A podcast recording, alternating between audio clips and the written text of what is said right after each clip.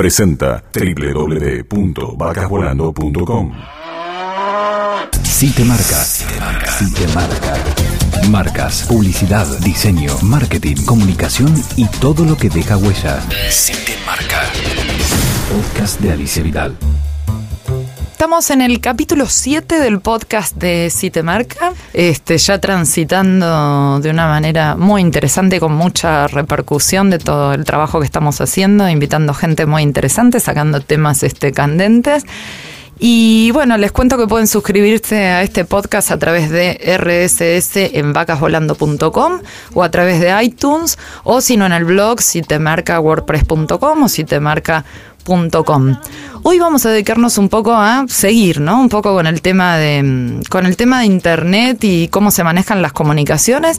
Hablamos con Daniel Colombo, que es eh, de la consultora Colombo Pashkuts, que ellos están celebrando sus 15 años y ni más ni menos se les ocurrió hacerlo con un libro titulado Cómo nos cambió la tecnología en los últimos 15 años. Y además están manejando la prensa de la Feria del Libro, ¿no? el gran evento justamente que rinde culto a uno de los medios este, más tradicionales.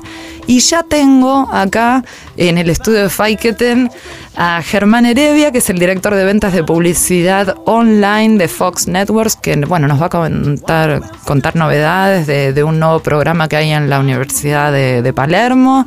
Y bueno, también que opina un poco sobre cómo se manejan las comunicaciones este, en esta era 2.0. Si te marca.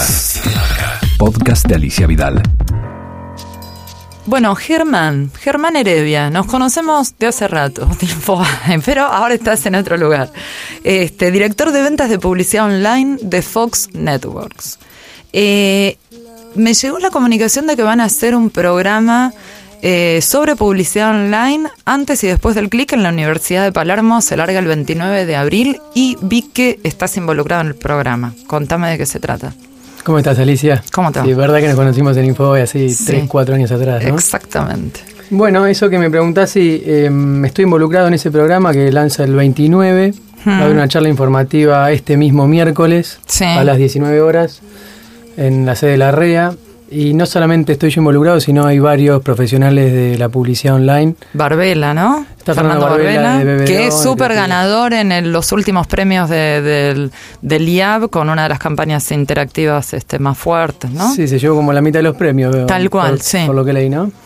Sí, Barbela va a hablar de creatividad. Eh, hay otros profesionales como Juan Damia, que es una de las personas más conocidas en el mundo del, analytics, que es bueno, ver qué es lo que pasa después que la gente entra a mi sitio. Eh, va a estar Mariano Martino, que va a hablar mucho de social media y cómo montar un blog y, demás. Está Andrés Evnikovsky, que es una persona que está trabajando en Dipaola Digital hace un año ya, creo, luego de varios años en Latin 3, Mercado Libre y demás. Mira vos. Va a estar Santiago Lombardi también de Google. La realidad es un programa bastante ambicioso. Em, hace muchos años que veíamos que había una necesidad muy importante en la industria con respecto a formar gente y no tener que formarlos de cero dentro de las mismas empresas. ¿no? Lo que uno intenta con este programa es que cualquier persona que, que lo haga tranquilamente pueda manejar diferentes campañas y diferentes mediciones, planificar medios, pensar en la creatividad. Se supone, digamos, que va a ir gente ya que esté trabajando en agencias, gente que es un posgrado, no, ¿cómo es? ¿Una especialización? Es un programa ejecutivo. Mm. Es el, primer paso, son algo así como 144 horas. Sí, son eh, seis meses. Sí, son seis meses, mm. dos veces por semana, tres horas. Mm. Em, lo que tiene de novedoso es que lo que intentamos hacer es que sea bien manos sobre las herramientas. Sí.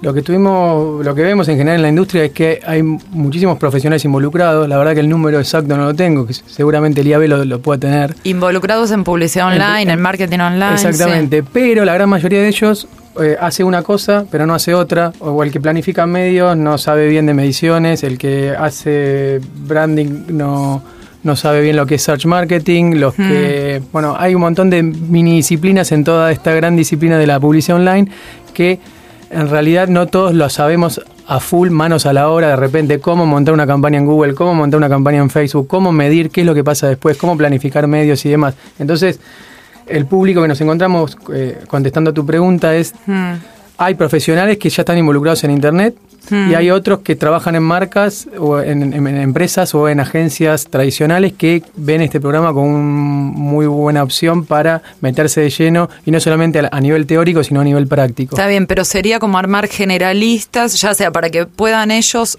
trabajar directamente o que sean buenos interlocutores de los especialistas. Eh, ambas cosas, de- Ah. depende cuál sea tu perfil. Eh, Hmm.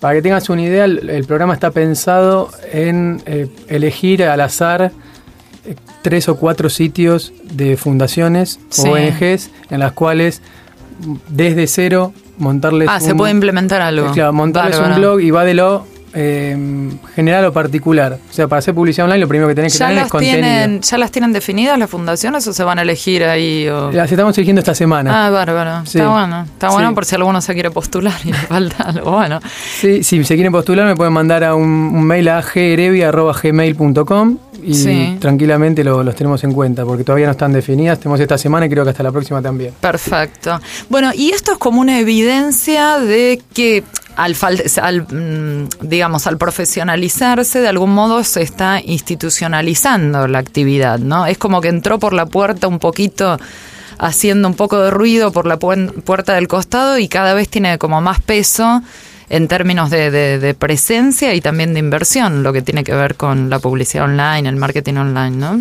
Claro, no toda la inversión que los que estamos metidos en esta industria eh, quisiéramos, No. pero eh, creciendo muy fuerte. Sí. Em, Se dice, a sí. ver si vos coincidís con esto, que un 25% del tiempo uno está interactuando con algún medio que tiene que ver con lo digital y sin embargo acá en Argentina representa un 3 o un 4% la inversión, ¿no? Existe así como esa distancia entre tiempo e inversión de, de- de las marcas, ¿es así? Sí, se está dando esa, esa, esa oportunidad también, ¿no? Para, Sí. el, para el lado de los anunciantes, donde hay muchísimo inventario, si querés, disponible, encima con las redes sociales, donde ni siquiera son los grandes productores de contenido los que están produciendo el contenido, sino que somos todos nosotros. Entonces cada Sí. vez hay más y más contenido disponible, por lo cual en todo contenido puede haber un, un anuncio. Entonces hay Hmm. una tremenda eh, oportunidad porque si vos decís el 20%, 25% del tiempo versus 3, 4, porque en Latinoamérica también se presenta esa, ese mismo número, Hmm. la realidad es que eh, todavía tenemos 4, 5, 6, 7 veces más por crecer de lo que realmente eh, merecería el medio de acuerdo a las horas de, de- de medios que consume en la dieta de consumo en medio Mm. de cada co- ¿Y consumidor. ¿no? ¿Qué es lo que notas que es más efectivo a la hora de, digamos, de, de lograr mm, pautar en, en la web, ya sean distintos formatos y todo? Porque la sensación es que repetir la fórmula de, bueno, nada, del aviso que sacaste en gráfica, el aviso de tele, todo eso es como no, no va. ¿Qué, ¿Qué es lo más efectivo? Para la marca y también que no genere ruido con la gente, porque la gente está cada vez menos proclive a bancarse avisos, a bancarse publicidad. En realidad, esa respuesta depende también, ¿no? El cliente. Eh, no me gusta responder siempre con depende, pero Sí. lo que sí te puedo decir, en mi Contame opinión, por ahí es- algún ejemplo, si no, digamos, realmente que vos digas, bueno, acá fueron muy efectivos, fue bueno, no sé, internacional, lo que fuera, algo que uno diga, mira, esto es una buena aplicación, por acá hay que ir, o no sé. Lo que te puedo decir, más allá de ejemplos, es Mm, qué es lo que vemos y, y personalmente qué es lo que veo en, en- en Internet. Para hacer las cosas bien se necesitan que muchas áreas estén involucradas, desde la Sí. producción, la creatividad, desde la medición de audiencia, desde lo que es la planificación de medios. Y normalmente esas tres áreas, si vos querés tener una campaña de éxito, normalmente con honrosas excepciones están eh, de- discoordinadas. No, no, no, no. El que piensa la creatividad no piensa en cómo va a ser el plan de medios y el que piensa el plan de medios luego no piensa como un gerente de, de marketing directo donde mide hasta la última costilla de lo que pasa. Cuántas Sí. impresiones, cuántos banners tengo que publicar para obtener tantos clics. De esos clics, Mm. cuántos se convierten en la acción que quiera estar estimulando eh, la marca. O sea, una condición sería la integración de las áreas. sí. Definitivamente. Mm. Eh, Y en términos de ejecución, o sea, eh, no importa si es un banner, no importa si es un pop-up, no importa si es un, no sé, otra cosa. O sea, hay algo que vos digas, bueno, por acá va a andar. Es mejor hacer brand, digamos, contenidos este, específicos, lo que se llama branded content, digamos, pasa por ahí. No hay una única respuesta porque, a ver, hay marcas, por ejemplo, no sé, la Universidad de Palermo, por dar un Mm. ejemplo. es una empresa que hace publicidad online con mucho foco en, generar gente interesada en saber sobre las diferentes carreras que ofrece y en función de eso tratar de venderle eh, los servicios a los interesados. Entonces mm. su, foco es quiero usar Internet como un canal de atracción para vender. Hay otras marcas, como de repente, no se puede ser una gaseosa, una, no sé, por decir una marca, Coca-Cola, y dice, y yo la verdad que Coca-Cola no voy a vender nunca por Internet, pero históricamente me asocié siempre al, entretenimiento, al contenido y demás, entonces si sponsoreo, eh, no sé, contenidos deportivos o musicales, está bien, es una cuestión de posicionamiento y otro está buscando una venta específica. Exacto, exacto. Mm. Es como que depende la historia de la marca y qué es lo que quiere hacer en ese momento. De repente hay un posicionamiento de una nueva tarjeta de crédito que no quiere vender, sino posicionar. Mm. Comunicar descuentos en el barrio de Palermo, como hace mucha tarjeta de crédito. Y otras que dicen, no, yo quiero tener más tarjeta vientes, por lo cual quiero usar a Internet como un canal de ventas. Perfecto. Y Germán, ¿qué, qué pasa con esto de justo en, en estos días se este, difundió un video de una marca muy conocida en Estados Unidos, Domino's Pizza, donde dos este, empleados, nada, mostraban que, qué sé yo, que escupían la pizza, que bueno, y, demás chanchadas, este, y generó un revuelo bárbaro, los echaron, pero digamos, el, el moco, digamos, literalmente ya estaba hecho y la web explotó esto. Tuvo que salir la empresa dos días después a hablar de esto, o sea, dos, digamos, este, nada, dos personas, una camarita, este, la web disponible y se arma un despelote. ¿Cómo, cómo se maneja, cómo se convive?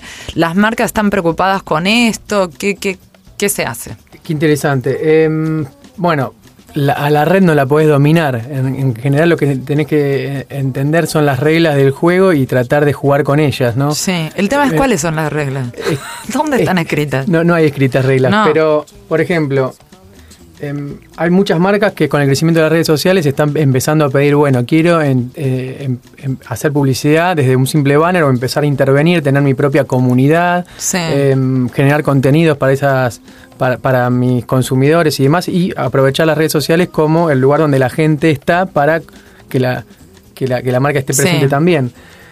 Y una de las principales cosas que tener en cuenta es la moderación. O sea, hablar bien o hablar mal de una marca lo van a hacer de todas maneras. Sí, eso ya está. Eh, hay que bancarlo. Hay que bancarlo. Entonces, Correcto a la hora de hacer eh, publicidad en redes sociales, por ejemplo, hmm. la verdad es que hay que tener muy en cuenta qué tipo de contenidos vamos a dejar, qué tipo de moderación vamos a hacer sobre los contenidos que le dejamos que el usuario suba y demás. Y eso es como eh, manejar las relaciones entre los consumidores que están hablando de mí para bien o para mal, pero con un, como le diríamos, un social media manager, una persona que maneja las relaciones con los clientes como fuera una prensa.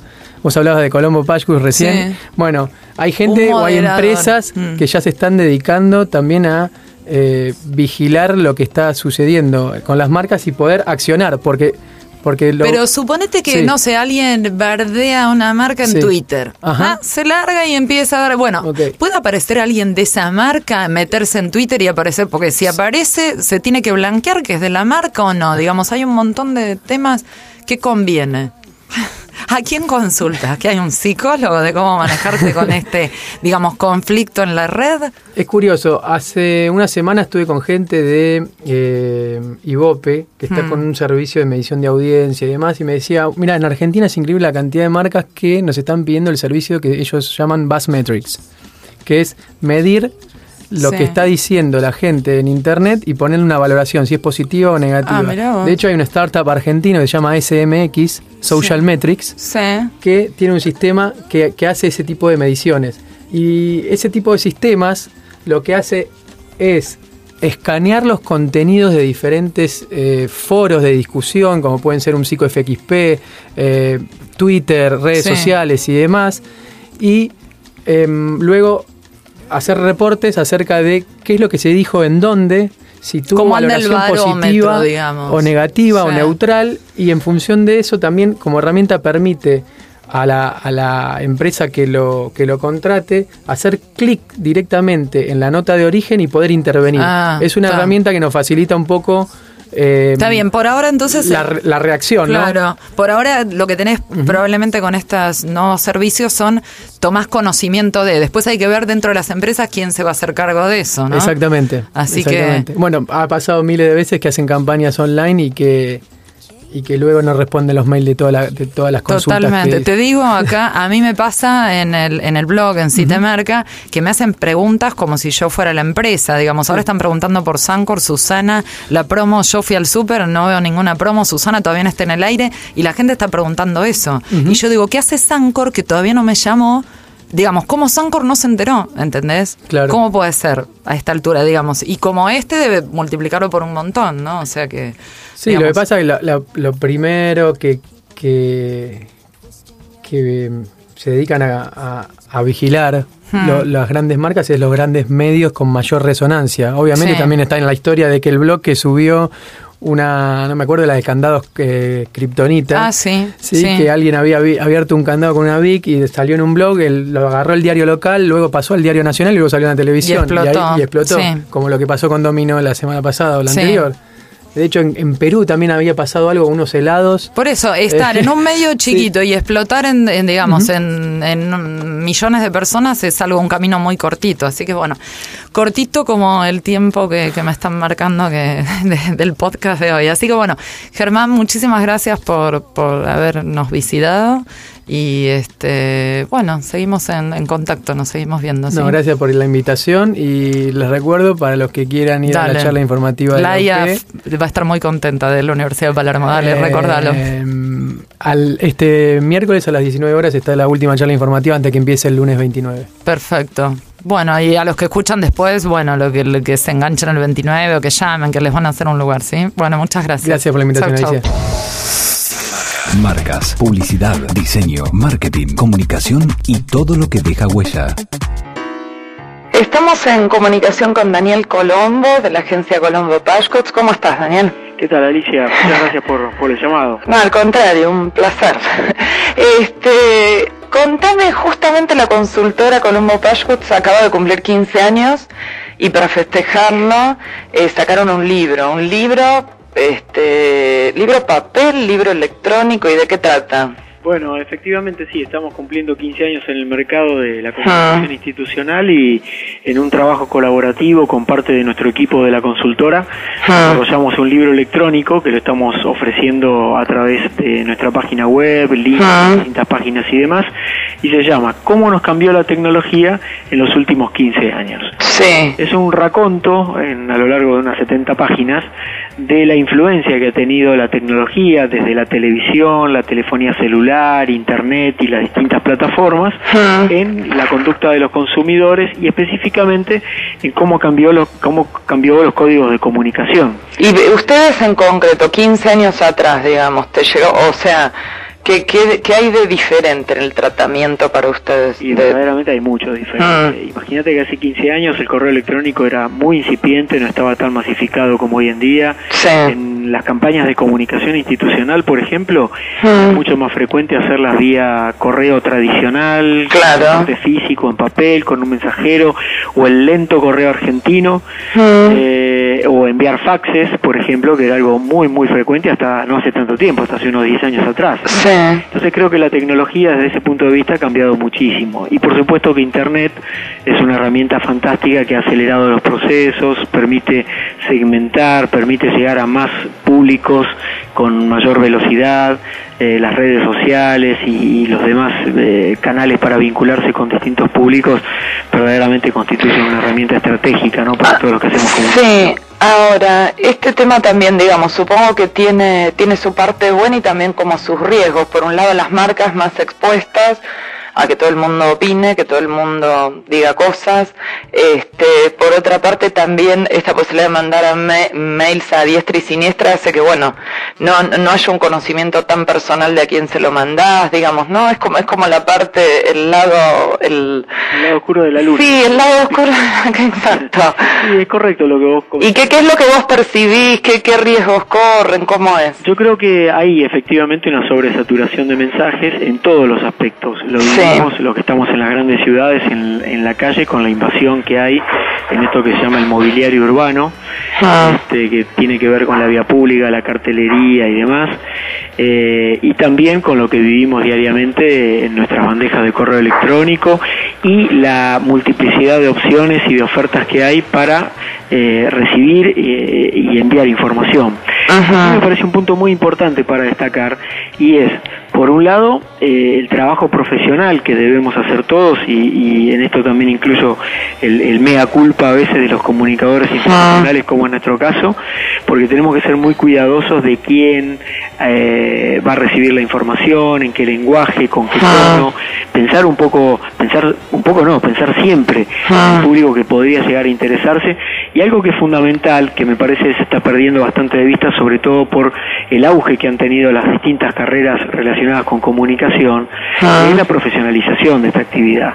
Ah. Eh, no todo el mundo, digamos, este, está habilitado para eh, crear, digamos, campañas exitosas y demás, y ahí me parece que parte de ese conocimiento tiene que ver con los medios a través de los cuales nos vinculamos con los públicos. Por lo tanto, hay, hay sí, hay, hay mucho para seguir trabajando, hay mucho para seguir aprendiendo. O sea, como que si no sos profesional, las herramientas las podés, digamos, como en un mono en un bazar, ¿no? O sea... verdaderamente sí, y eso sucede. Fíjate vos que cotidianamente quienes trabajamos mucho con el correo electrónico, por ejemplo, en mi caso tengo configuradas en mi Outlook cerca de 25 o 30 cuentas de correo electrónico que chequeo permanentemente. 25 o 30 cuentas de correo. ¿Y por qué no juntas todo? Tengo distintos proyectos, tanto ah. personales como proyectos que tienen que ver con la compañía, como unidades de negocios dentro de mi mm. Entonces cada una tiene como sus, cuentas, ¿no? Mm. Eh, y recibo toneladas de spam. La mayoría del spam proviene de bases de datos este, que, robots o personas se dedican a ir recolectando y mucha gente que piensa que hacer comunicación es eso, ¿sí? no estoy hablando ya solamente de comunicación institucional, sino también hasta hasta de, comunicación comercial. Sí, totalmente. Es escupir mail, digamos. Escupir Y no necesariamente, porque si no se puede hacer un y esto es muy importante para las marcas y para los anunciantes, ¿no?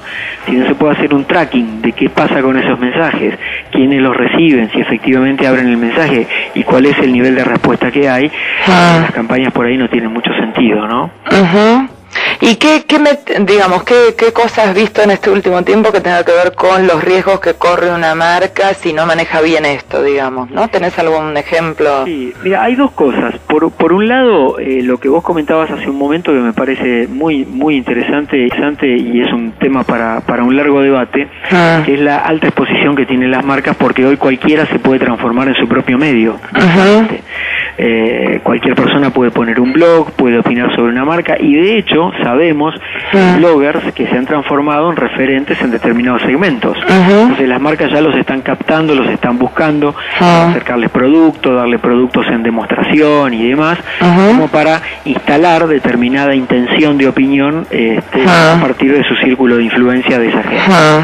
Eso, eh, eso está muy bien por una parte y, y lo que las marcas todavía sienten como gran vulnerabilidad es que se ha perdido prácticamente el control de ese tipo de comunicación porque todos los días pueden irrumpir miles y miles de bloggers que pueden estar hablando de tu marca y además lo que se publica en cualquier blog o en cualquier sitio de internet ah. o en cualquier mensaje público, hasta en los, los mensajes públicos que puede tener una marca colgado en su website corporativo, ah. puede ser eh, replicado infinitamente en miles y miles y millones de, lugares.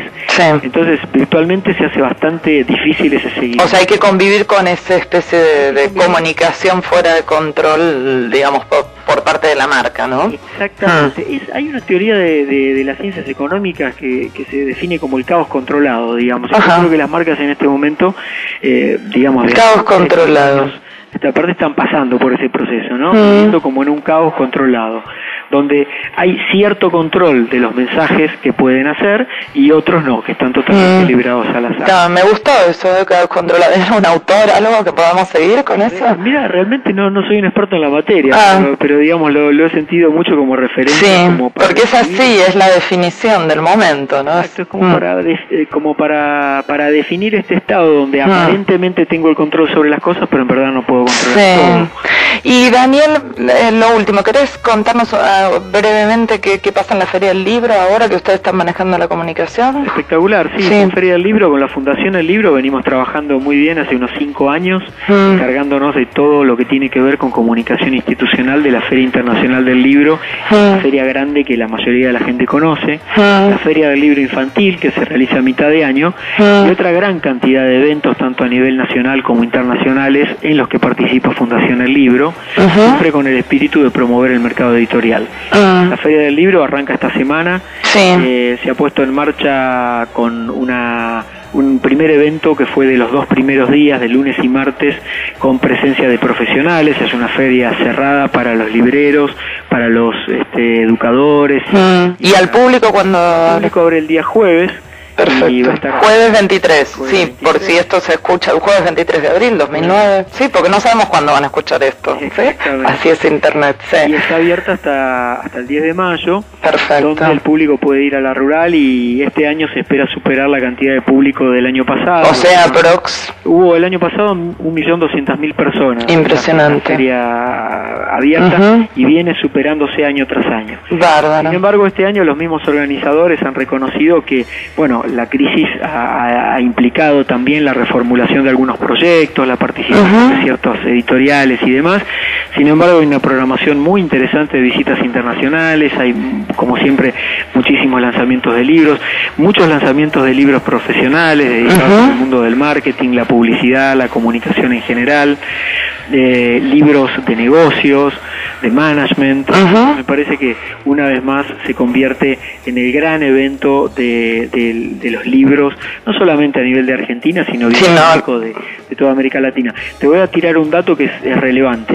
El año pasado, por ejemplo, trabajando en la sala de prensa, nosotros acreditamos a cerca de eh, 5.000 periodistas que vinieron de, los medios más diversos a cubrir Feria del Libro. La gran parte de ellos eran o medios extranjeros o corresponsales extranjeros que trabajan en Argentina porque la feria se ha convertido en un punto de encuentro muy importante en un hito. internacional. Genial. Bueno, Daniel, muchas gracias. ¿eh? Y... Alicia, muchas gracias a vos. Este, felicitaciones por Site Marca, que realmente siempre tiene contenido interesante. Buenísimo. Informes que no sé, no sé, no sé de dónde.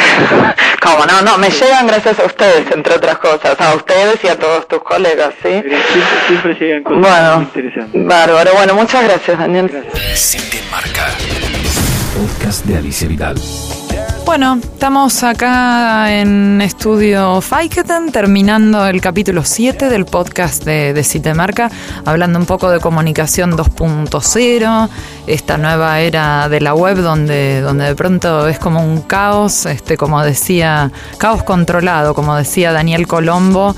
Este, y bueno, también nos contaba Germán Heredia de cómo, cómo es esto, ¿no? De, de, quién se tiene que hacer cargo y qué es lo que están haciendo las marcas y bueno, y por qué se les ocurrió este, armar un programa para ir capacitando gente en esto de la publicidad online antes y después del clic. Les recuerdo que pueden suscribirse al podcast de Citemarca vía RSS en vacasvolando.com o a través de iTunes o si no en el blog citemarcawordpress.com o citemarca.com. Y los espero para el próximo capítulo donde seguiremos tratando temas cada vez más interesantes. Chau, chau.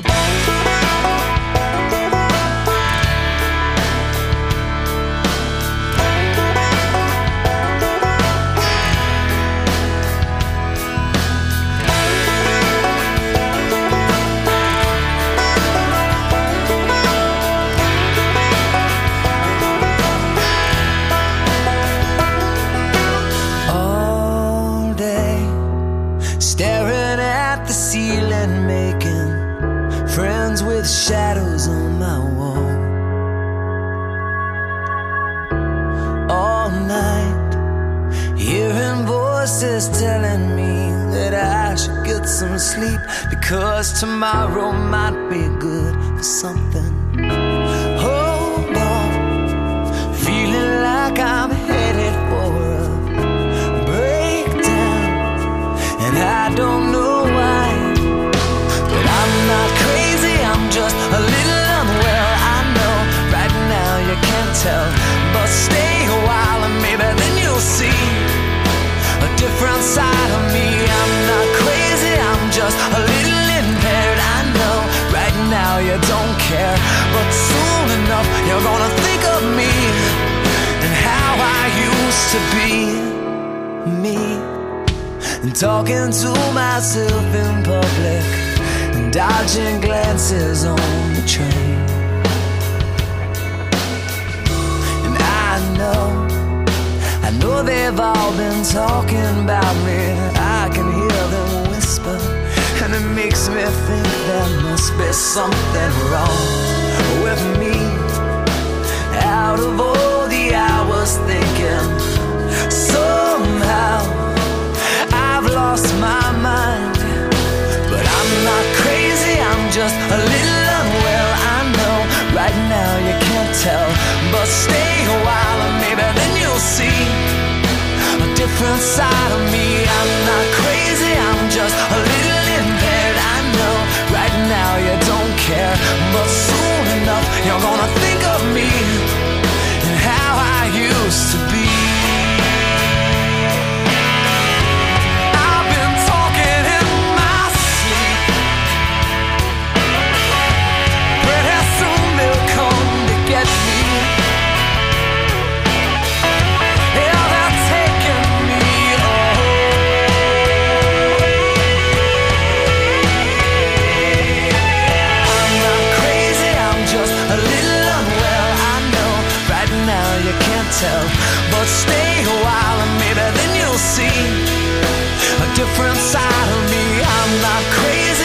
just a little impaired. I know right now you don't care, but soon enough you're gonna think of me and how I used to be.